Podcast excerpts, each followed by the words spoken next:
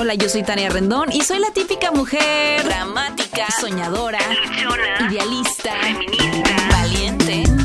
Sí, muy valiente. en este podcast hablaremos de todos los temas que todo el mundo habla, pero que generalmente no profundizan. Quédate con nosotros. Esto es Transparencias. ¿Cómo están? Bienvenidos y bienvenidas a un episodio más de Transparencias. Y pues estamos en plena época de San Valentín, justo lo acabamos de festejar el pasado lunes.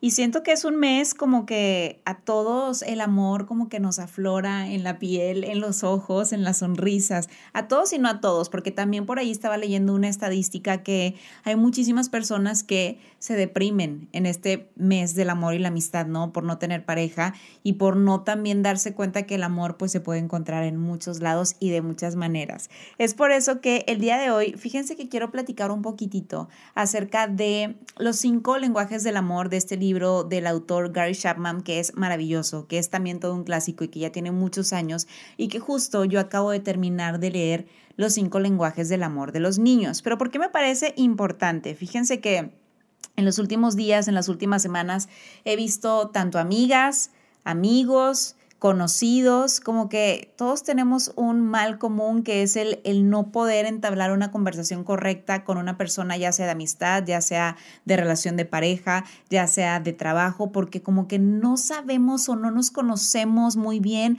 o no nos sabemos comunicar de la manera correcta con esa persona.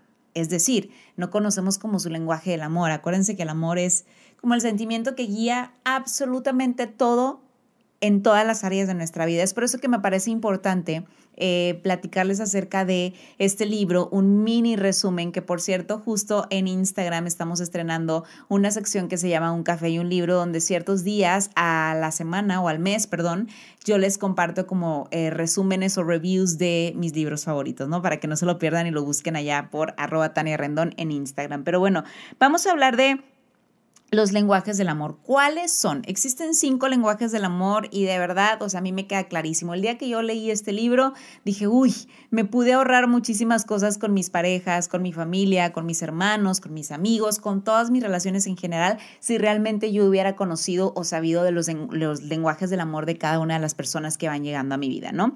Entonces, em, el primer lenguaje del amor son las palabras de afirmación.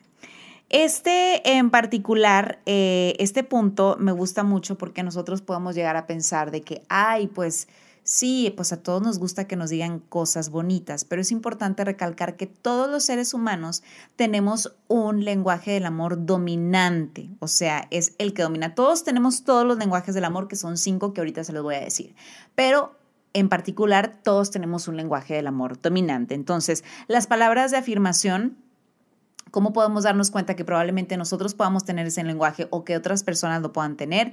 Bueno, las palabras de afirmación se basan en te ves muy bonita hoy, oye, fíjate que me encantó lo que hiciste el día de hoy en el trabajo, me gustó mucho lo que hiciste por mí hoy en casa, lo hiciste increíble, ¿saben? O sea, como palabras bonitas, palabras de afirmación. Y ojo, porque sí podemos usar a lo mejor eh, correcciones con esas personas, pero cuando lleguemos a, llegamos más bien a usar como cosas negativas, ahí es donde las palabras de afirmación no entran. ¿Ok? Dos, tiempo de calidad. Hay muchísimas personas para las que el tiempo de calidad es uno de los lenguajes dominantes. Puede que a lo mejor esas personas se vean tres veces al mes, una vez a la semana, qué sé yo, por distancia o lo que sea, pero para ellos el tiempo de calidad es muy importante, que realmente cuando tú estés con esa persona, tu amigo, amiga, esposo, novia, etcétera, realmente el tiempo sea un tiempo de calidad, que puedan aprovechar eh, el tiempo juntos, que puedan hacer cosas que quieren ambos o, o grupos en general, ¿no? El tres, recibir regalos o detalles. Siento que este punto como que a veces causa muchos conflictos porque nos pueden llegar a ver como interesados. Se los digo, nos pueden llegar a ver porque yo soy de ese lenguaje del amor. O sea, a mí me gustan los detalles, los regalos, pero no precisamente quiero decirles que todos los días quiero que alguien llegue con un regalo y me lo dé. No, más bien a mí me gustan como los detalles. O sea, me gusta que alguien me haga una cartita, que de pronto sí pasó por un parque y vio una flor, la arrancó y se acordó de mí y me la llevó, que a lo mejor eh, puso atención un día que fuimos a una cafetería juntos o juntas y puso atención en cuál café pedía y que después llegue y, y, me lo lleve a mi oficina o me lo lleve a mi casa, no sé, o sea, como detallitos, ¿no? Como esas sorpresas, esas acciones inesperadas que realmente te cambian el día en general. Cuatro, actos de servicio. Este otro también es un lenguaje del amor, la verdad es que muy bonito porque hay muchísimas personas que se sienten amadas cuando hacen cosas por ellos. Es decir, de que, por ejemplo, si estás dentro de una relación esposo-esposa, que a lo mejor tu esposo te pueda llegar y te pueda decir, oye, ¿sabes qué? Voy a pasar por los niños al colegio para que tú te vayas a hacer un manicure esa persona está haciendo un acto de servicio por ti, es decir, te está quitando como un peso encima, por así decirlo, o te está quitando uno de tus pendientes de tu día para que tú puedas hacer otra cosa. O a lo mejor de que hoy yo hago la comida por ti, o yo lavo los, los trastes por ti, o cualquier otra cosa que signifique como servicio. Y el quinto lenguaje del amor es el toque físico, que para muchísimas personas, yo creo que más del 80%, el toque físico es uno de los lenguajes como dominantes y primordiales dentro de su lenguaje del amor. Y también aquí vale la pena recalcar que el toque físico no solamente es intimidad o sexualidad, no, toque físico puede ser desde una agarrada de manos, una palmada en la espalda o que de pronto pases tu mano por la pierna de esa persona especial, de tu amigo o amiga, el abrazo también. Entonces, es súper importante nosotros identificar el lenguaje del amor de las personas especiales que tenemos a nuestro alrededor, porque de esa manera esas personas se van a sentir amadas y queridas. No sé, yo me acuerdo perfectamente hace años que estaba como en, una relación, entonces... Em, la persona siempre hacía como planes, ¿no? De que vamos a tal lugar y vamos a tal playa y así. Y realmente lo que yo quería de esa persona era que me diera como mejor detalles, o sea, en lugar de que vámonos a tal lugar y, y, armar así como cosas muy escandalosas y demás, o sea, yo quería como el detallito de que a lo mejor me sirviera el desayuno en la cama o que llegara con flores un día y así. Y probablemente él me amaba, pero el lenguaje del amor que él estaba usando en ese, en ese momento no era el lenguaje del amor adecuado para mí. Entonces, por eso es súper importante que seamos cuidadosos, cautelosos y muy observadores en cuál lenguaje del amor es el que está usando nuestra pareja o nuestros amigos o nuestra familia. Les decía que yo acabo de terminar de leer el lenguaje del amor de los niños, que básicamente los niños también tienen estos cinco lenguajes del amor.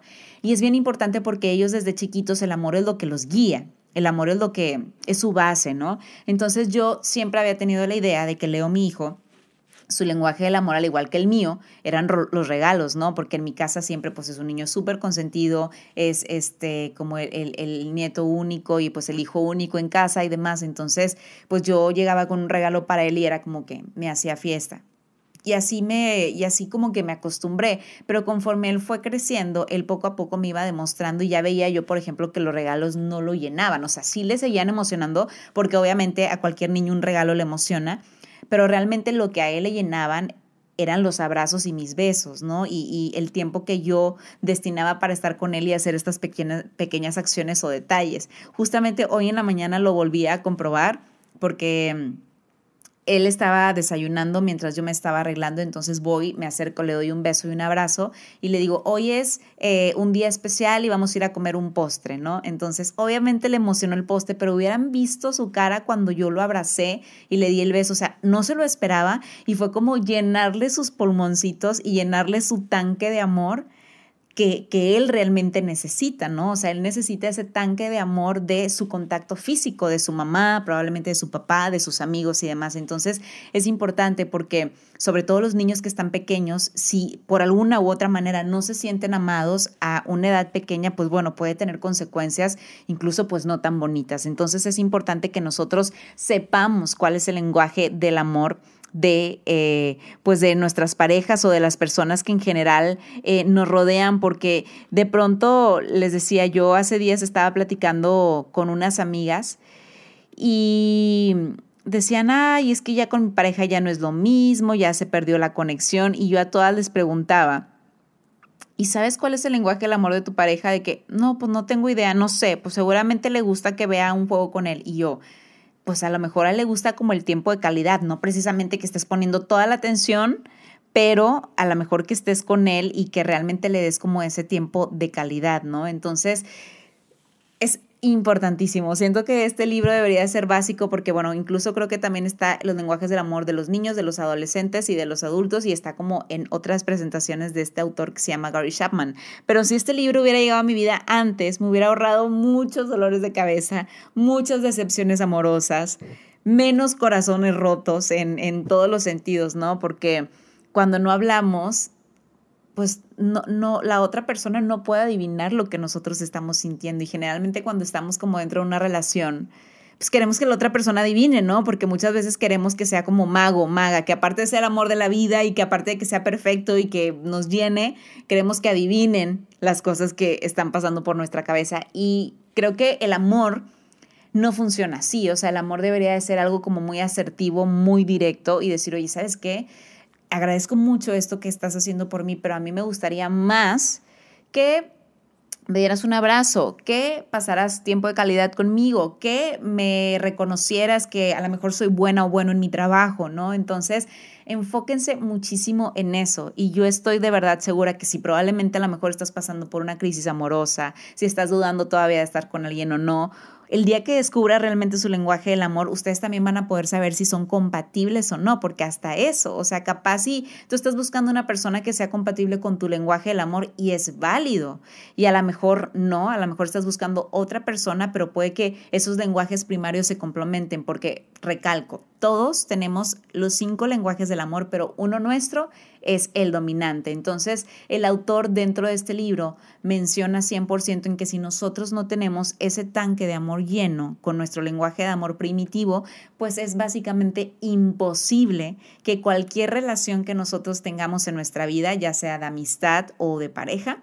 funcione, ¿no? Si es que nuestro tanque de amor no está completamente lleno. Así que bueno, yo creo que vale la pena que se den la oportunidad de, leer este libro en este mes del amor y la amistad, muy ad hoc, ¿no? Que vemos corazones por todos lados y pasteles y peluches y rosas y demás. Pero bueno, recalcarles que también el amor comienza con nosotros mismos. Antes de esperar recibir amor de otras personas, encarguémonos de llenar ese tanque de amor nosotras o nosotros mismos. Si yo, por ejemplo, sé que mi lenguaje del amor son los detalles, bueno, tener detalles hacia mí, ¿no? De, no sé, vestirme todos los días eh, con cosas que me hagan sentir bonita, darle a mi cuerpo lo que me pide. Si un día me pide a lo mejor como comer saludable y otro día me pide un chocolate, probablemente dárselo, ¿no? O sea, como estar atenta a esos detalles que también me pide mi cuerpo, porque al final del día también son actos de amor propio hacia mí, que de ahí es donde parte absolutamente todo. Pero bueno, fue un capítulo súper cortito, espero que te haya gustado muchísimo. Nos vemos la siguiente semana con muchos más invitados porque se viene una temporada, la verdad es que bastante buena, sobre todo porque viene también